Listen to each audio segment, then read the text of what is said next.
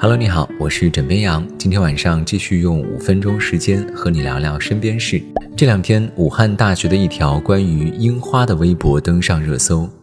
今年春天，樱花照常开放，却无人欣赏，甚至连樱花都略显落寞。不过，很多网友留言，今年未能相见，是为了来年更好的相遇。等到明年春天，我们再相约老地方。是的，一切美好都会如约而至。这个春天，无数人在关注湖北，关注武汉，有越来越多的地方清零之后复工复产。同时，我们也发现，熟悉的武汉正在回来。三月二十三号上午，在汉口火车站等地铁站内，保洁人员用喷雾器对车站站厅、站台等处进行无死角的消杀。武汉地铁运营表示，为武汉轨道交通恢复运营时刻准备着。同样，在二十三号上午八点三十分，武汉七五六路公交车司机李鹏启动公交车，准备发车演练。这是时隔六十多天来，他第一次开上这条熟悉又陌生的线路。还有，除前期已经在运行的邮政、顺丰、京东之外，中通、圆通、申通等快递企业二十号已经进入复工状态，市民最早三月二十一号就可以正常的收寄包裹。很多网友纷纷留言，等待武汉的重启。枕边羊想说，一切美好都将如约而至，我们等你解封的那一天。随着新冠肺炎疫情在全球扩散，近日国际奥委会召开临时理事会，就东京奥运会延期举办等方案进行讨论，计划在四周之内做出决定，但停办将不作为讨论议题。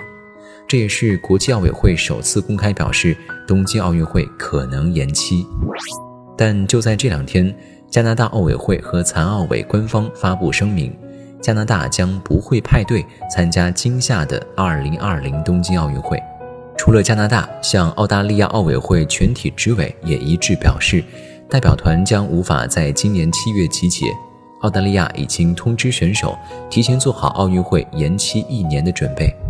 在历史上，奥运会曾经因为战争数次停办，但是从未有过延期的先例。比如说1916年的柏林奥运会，1940年的东京奥运会，但奥运会从没有因为传染病而停办过。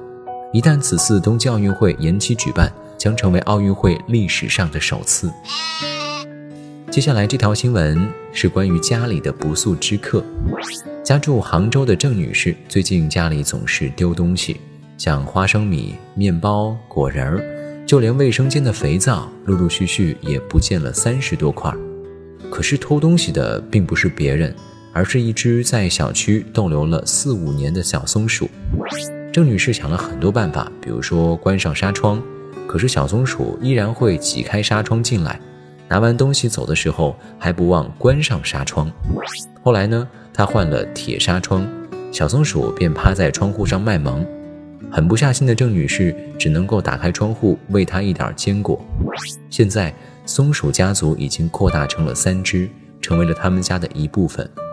不过，郑女士仍然想问，有没有什么办法既能够不伤害小松鼠，也能够不让它进到家里捣乱呢？